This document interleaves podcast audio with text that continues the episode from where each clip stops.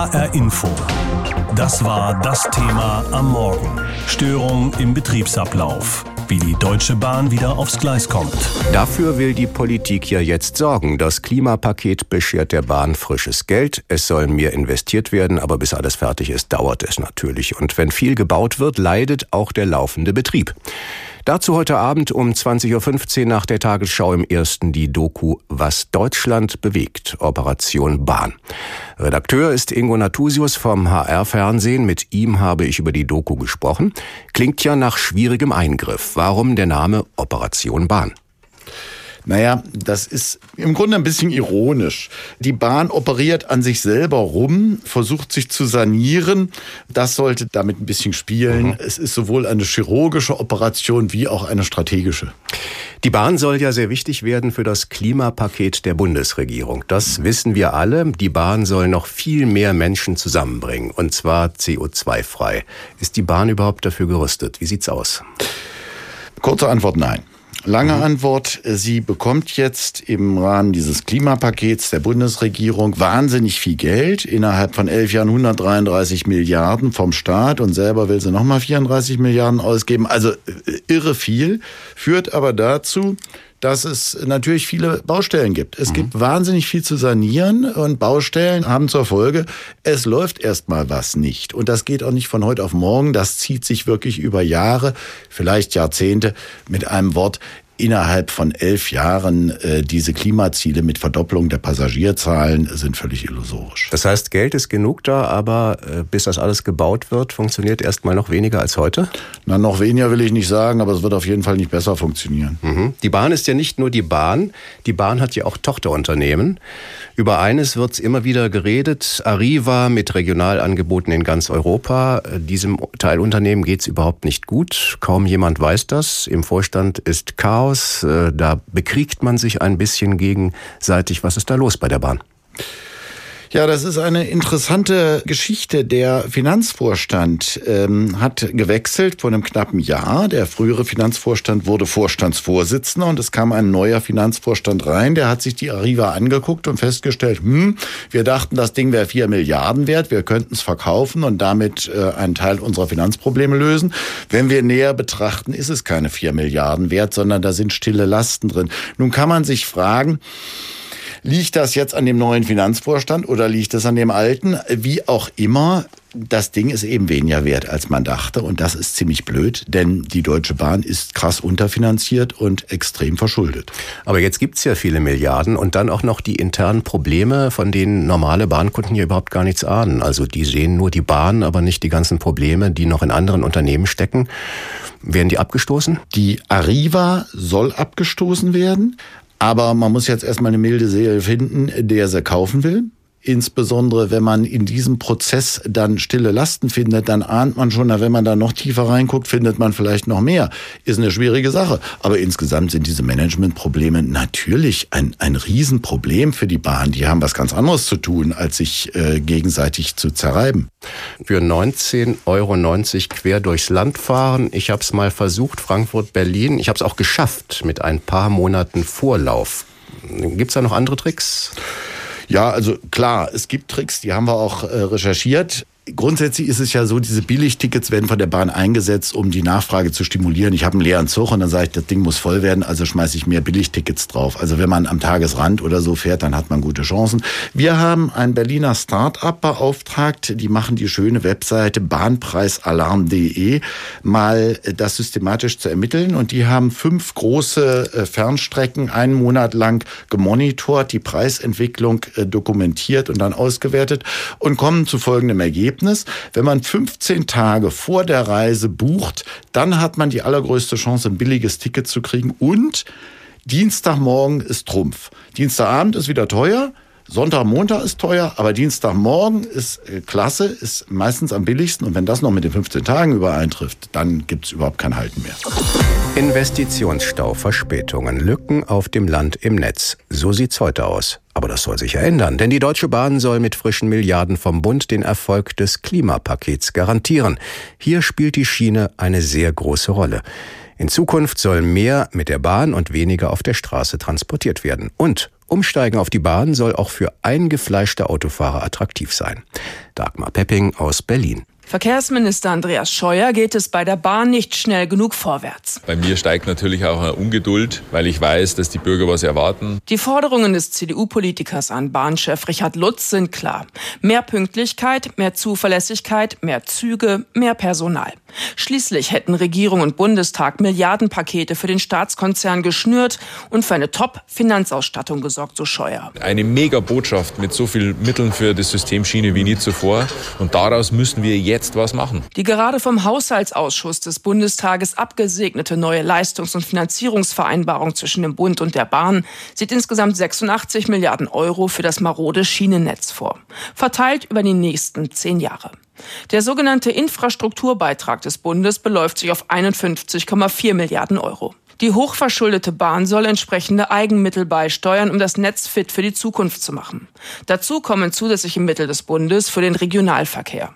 Im Koalitionsvertrag von Union und SPD steht schließlich das ehrgeizige Ziel, die Zahl der Bahnpassagiere bis zum Jahr 2030 zu verdoppeln. Das kann gelingen, sagt Martin Burkhardt, der Bahnexperte der SPD-Fraktion. Wenn Qualität wieder Einzug hält und Pünktlichkeit vor allem und Service und genug Wagenmaterial da ist, dann ist es möglich. Die Mehrwertsteuersenkung ist ein erster Schritt. Fünf Millionen mehr Passagiere werden erwartet, aber die Deutsche Bahn muss hier liefern. Im Rahmen ihres Klimapaketes hatte die Große Koalition vereinbart, die Mehrwertsteuer auf Tickets im Fernverkehr abzusenken.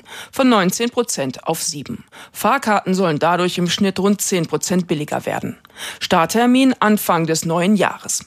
Damit mehr Menschen auf Auto und Flugzeug verzichten und auf die klimafreundlichere Bahn umsteigen, hat der Konzern 137 neue Züge der Baureihe ICE 4 bestellt, die bis 2024 alle im Einsatz sein sollen. Mehr Passagiere soll auch der geplante Deutschlandtakt anlocken, der in den nächsten Jahren etappenweise eingeführt wird. Kernpunkte, mehr Verbindungen, bessere Anschlüsse und kürzere Fahrzeiten. Christian Jung, der Verkehrsexperte der FDP-Fraktion, hat Zweifel, ob das Spitzenmanagement der Bahn den Herausforderungen gewachsen ist. Die Leistung von einzelnen Vorstandsmitgliedern ist nicht gut. Deswegen wurde jetzt ja auch Frau Nikuta zur neuen Cargo-Vorständin und DB Cargo-Chefin gewählt. Sigrid Nikuta, die bisherige Chefin der Berliner Verkehrsbetriebe, soll die kriselnde Güterverkehrssparte der Bahn nach vorne bringen, die seit Jahren Verluste macht. Nikuta löst Alexander Doll Zoll ab, der auch als Finanzvorstand seinen Hut nimmt, nach einem wochenlangen Streit im Vorstand. Die Bahn wolle DB Cargo stabilisieren und mehr Güter auf die Schiene bringen. Eine weitere Ergebnisverschlechterung sei aber absehbar, hat Konzernchef Lutz in einem Brief an Verkehrsminister Scheuer geschrieben. Der hatte dem Bahnchef zuvor ein Ultimatum gestellt, um Verbesserungspläne für den Staatskonzern vorzulegen. Auf die Frage, wie groß sein Vertrauen in Lutz noch sei, antwortet der Verkehrsminister ziemlich verschwurbelt. Mir geht es darum, dass das Gesamtsystem Schiene besser wird. Und da weiß ich, dass der Vorstandsvorsitzende mit seinem Vorstand bestrebt ist, aus diesen Botschaften, die wir haben, rauszukommen und auf ein positives Gleis zu kommen. Am Montag tritt der Aufsichtsrat der Bahn zu einer Sondersitzung zusammen. HR Info. Das war das Thema am Morgen. Störung im Betriebsablauf wie die Deutsche Bahn wieder aufs Gleis kommt. Muss sich die Bahn aufs Kerngeschäft konzentrieren? Bei uns geht's jetzt um das Unternehmen Bahn, ein Weltkonzern mit vielen Ablegern, zum Beispiel mit Arriva in Großbritannien. Dort sorgt die Deutsche Bahn unter anderem für den Regionalverkehr in Mittelengland. Hat sich die Bahn übernommen mit ihrer Rolle als Weltkonzern, kommt die Bahn zu Hause dadurch zu kurz. Darüber habe ich mit Christian Böttger gesprochen, Professor an der Hochschule für Technik und Wirtschaft in Berlin und Bahnsachverständiger für den Bundestag. In wie vielen Unternehmen weltweit ist denn Deutsche Bahn drin, auch wenn es nicht unbedingt draufsteht? Na, die Zahl ist ja schon ein paar Mal im Umlauf gewesen. Das müssen also an die 1000 Unternehmen sein. Ist es nur Bahn? Hat das alles mit Transport zu tun? Es hat mit Transport zu tun, es hat aber nichts mit Eisenbahn in Deutschland zu tun. Also die Bahn hat zwei große Geschäftszweige, die eben nicht mit Eisenbahn in Deutschland verbunden sind. Das eine ist die DB Schenker, das ist ein Logistikunternehmen, eine Spedition, die also 17 Milliarden Umsatz erwirtschaftet und in 140 Ländern der Welt aktiv ist. Also über die können Sie also Transporte buchen. Sie ist Marktführer im Schiffsverkehr zwischen China und der USA. Aber es hat eben nichts mit Eisenbahn in Deutschland zu tun. Und das zweite ist die DB Arriva, die Personenverkehr macht in europäischen Ländern außerhalb Deutschlands, also vor allem Busverkehr, aber auch ein bisschen Bahnverkehr. Der Gedanke dahinter, mit allem möglichen Geld verdienen und das dann daheim ins Kerngeschäft investieren. Aber am Freitag musste der Finanzvorstand gehen, weil es eben doch schwierig ist, das alles unter Kontrolle zu behalten. Und seien es nur ungeklärte Pensionsverpflichtungen, zum Beispiel der britischen Bahntochter Arriva. Ist es einfach zu kompliziert, das alles, oder nur zu kompliziert für die, die das verantworten müssen? Also wir erleben momentan ja insgesamt den Trend, dass Unternehmen eher kleiner werden und diese Vorstellung von den großen Konglomeraten, die kommt gerade ganz furchtbar aus der Mode. Wir sehen, dass viele andere Unternehmen sich auch kleiner machen, weil tatsächlich diese Komplexität in Riesenunternehmen nicht zu managen ist. Und die Bahn hat ja bis vor kurzem daran festgehalten, dass sie eigentlich so ein Weltkonzern sein will. Aber man sieht eben, dass sie die Probleme nicht beherrscht bekommt. Mhm, die Bahn könnte besser sein, sagen viele Kunden, die eine gute Bahn wollen. Wäre die Bahn besser ohne diese Beteiligungen? Also ich glaube schon. Also sie können zeigen, dass diese ausländischen Beteiligungen zwar Gewinn machen, aber gemessen an dem, was man dafür in Kapital investiert, eigentlich viel zu wenig. Und man hat ja zwischendurch bei diesen Auslandsgeschäften dann auch noch viele andere Beteiligungen gekauft, die man dann hinterher für viel Geld wieder schließen musste. Also insgesamt hat also dieses internationale Geschäftsausweitungsprogramm der Bahn, also den Konzern viel, viel Geld gekostet. Also da sind sicherlich Milliarden verloren gegangen und die fehlen natürlich bei der Eisenbahn in Deutschland. Gibt es da noch mehr solcher versteckter Lasten, also Bilanzprobleme, die man bisher nicht erkannt hat, aber die jetzt auftauchen, wenn man genauer hinschaut, wenn der alte Vorstand weg ist? Also ich bin mir nicht sicher, also was da wirklich passiert ist, wieso das die Wirtschaftsprüfer nicht entdeckt haben, wieso das beim Kauf nicht entdeckt worden ist oder auch dem Aufsichtsrat Offenmeier nicht vorgelegen hat, das muss man sicherlich jetzt nochmal klären. Das heißt, die Abläufe im Vorstand überhaupt funktionieren nicht richtig? Der Verdacht besteht. Also irgendjemand muss es ja gewesen sein. Normalerweise guckt sich das ein Wirtschaftsprüfer an. Also der muss ja jährlich ein Testat machen, dass er sagt, da sind alle Verbindlichkeiten drin. Und warum das mit dieser halbe Milliarde Forderung nicht passiert, ist bei Arriva von seitens der Mitarbeiter. Das ist also völlig unklar. Wie gesagt, das muss jetzt aufgeklärt werden. Ob es woanders ähnliche Fälle gibt, das kann man nur spekulieren. Also ich hoffe es mal nicht. Aber wie gesagt, die Bahn hat in den letzten Jahren immer wieder auch Auslandsbeteiligungen abschreiben müssen, teilweise nur wegen schlechten Geschäftsverlauf. Das ist ja noch mal was anderes, als wenn man jetzt wirklich sagt, da sind also Verbindlichkeiten versteckt worden. Aber insgesamt ist das natürlich ein Risiko und das muss man sich jetzt genauer anschauen. Macht man das denn auch? Denn äh, die Bahn könnte sich ja jetzt zurücklehnen. Das Füllhorn soll über die Bahn ausgeschüttet werden. Das Klimapaket der Bundesregierung macht es möglich. Äh, die Deutsche Bahn soll zum Garanten der Klimapolitik werden, bekommt viele Milliarden Euro. Wenn man es genau nachrechnet, da werden ja momentan immer fantastische Zahlen genannt. Wenn man das mal genau nachrechnet, ist es deutlich weniger. Also die meisten Mittel des Klimaschutzpaketes im Verkehrsbereich gehen in die Förderung der Elektromobilität. Das sind ja bis 2030 etwa 100 Milliarden Euro, die man dort also quasi als Subvention vorgesehen hat. Und diese Zahlen, die bei der Bahn genannt werden, die setzen sich zusammen aus Dingen, die schon immer da waren, die die Bahn selbst finanziert und so. Also ich glaube nicht, dass die Mittel, die heute da sind, wirklich ausreichen werden. Wie gesagt, die echten Zahlen sind viel kleiner als diese 156 Milliarden, die die zurzeit immer genannt werden. Und ich glaube, dass die Bahn also keinerlei Anlass hat, sich jetzt zurückzulehnen, sondern man muss eben sehen, dass man den Güterverkehr saniert, bei dem es lichterloh brennt. Man muss eben sehen, dass man die Rückstände in der Infrastruktur aufholt. Also ich glaube, äh, mhm. der Bahnvorstand hat ein mehr als volles Programm, diese Themen abzuarbeiten. Heißt das auch, es ist überhaupt gar nicht sinnvoll, auf diese ganzen weltweiten Beteiligungen zu verzichten, weil man die Einnahmen am Ende doch braucht? Also ich glaube, es wäre richtig, diese zu verkaufen. Also zum einen, man würde damit die Komplexität des Unternehmens verringern. Das Bahnmanagement könnte sich auf das Kerngeschäft, die Eisenbahn in Deutschland konzentrieren. Geldmäßig bringt es nicht so viel. Und wie gesagt, das Geld, was man erlösen würde, das könnte man in der Tat dafür nutzen, um die Eisenbahn in Deutschland besser zu machen. Das heißt, zurück zu den Wurzeln, wenn es dazu kommt, wann wird die Bahn die sein, die wir uns alle wünschen und erwarten? Also ich glaube, es ist ein Langstreckenlauf. Bis wir wirklich diese Verdoppelung haben, die die Bahn anstrebt, werden also viele, viele Jahre vergehen. HR Info. Das war das Thema am Morgen. Störung im Betriebsablauf wie die Deutsche Bahn wieder aufs Gleis kommt. Dazu fällt ja jedem was ein. Nicht immer nur schöne Reiseerlebnisse. Bei der Bahn geht es oft nicht so pünktlich zu, wie das die Kunden erwarten. An der Bahn scheiden sich die Geister. Dabei soll sie in Deutschland noch viel mehr leisten, noch mehr Güter und Menschen von der Straße auf die Schiene bringen. Aber kann das auch gelingen. Dass überhaupt fährt, dafür sorgt die oft überlastete Verkehrsleitzentrale. Hier werden Züge geroutet und die Weichen gestellt, wie auf einer großen Modellbahnanlage. Hier laufen alle Drähte zusammen. Nina Michalk hat sich das in der Verkehrsleitzentrale Frankfurt angeschaut. Heute circa 60 Minuten später.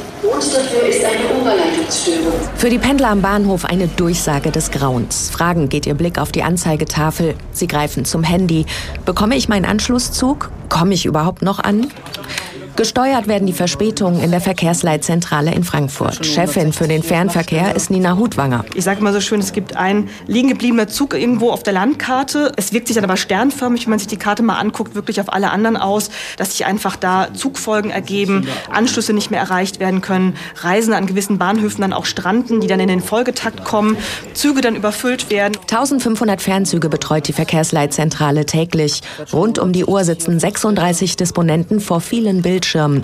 Im Nahverkehr gibt es wenige Probleme, aber jeder vierte Fernzug kommt zu spät. Viel Arbeit für die Problemlöser der Bahn. Ankunft ist 12 Uhr 45 und der andere hat 12.45 Uhr Abfahrt. Also mit Lokwechsel ist das hoffnungslos. Okay. Die Gründe für Verspätung sind vielfältig. Sturmschäden, aber auch marode Loks, fehlendes Personal, zu wenige Schienen. Das Problem ist hausgemacht, gibt Enak Ferlemann zu. Er ist Staatssekretär im Bundesverkehrsministerium. Wir fahren nach meiner Auffassung jetzt schon mehr Verkehr, als eigentlich die Infrastruktur erlaubt. Das ist ja, warum so viele Verspätungen haben, weil die Knoten so zu sind, dass die ganzen Verkehre gar nicht abgebildet werden können. Man hat Überholgleise, Ausweichmöglichkeiten, vieles andere aus dem Netz genommen, die wir heute zum Teil wieder einbauen müssen. Das war ein ganz großer Fehler. Darunter leidet das System bis heute. Gut zwei Milliarden Menschen sind im Jahr auf den Schienen mit der Deutschen Bahn unterwegs. In zehn Jahren sollen es doppelt so viele sein. Dafür will der Bund Milliarden investieren, auch in den Güterverkehr. Doch Verkehrswissenschaftler wie Christian Böttger von der Hochschule für Technik und Wirtschaft in Berlin glauben nicht, dass sich das so schnell umsetzen lässt. Man hat damit eben auch sozusagen das System sozusagen bis auf die Knochen abgenagt und wir sehen also bis heute, dass dieser Nachholprozess Jahre dauert. Aufgrund einer technischen Störung kann unser Zug heute leider nicht in Stuttgart halten. Technische Störung, das stimmt nicht immer. Oft steckt eine Entscheidung der Leitzentrale dahinter. Disponent Jan Weinfurter erklärt warum. Anschlüsse werden natürlich laufend zu- oder abgesagt. Beispiel, 100 Reisende steigen in Frankfurt um auf einen Zug, der nach Kassel fährt. Ähm, wird dieser Anschluss gewährt, muss der Zug fünf Minuten warten. Das heißt, diese Verspätungsminuten entwickeln sich einfach weiter und da muss man aufpassen, dass man das Gesamtverkehrssystem immer im Blick behält, dass es auch noch funktioniert als Gesamtes.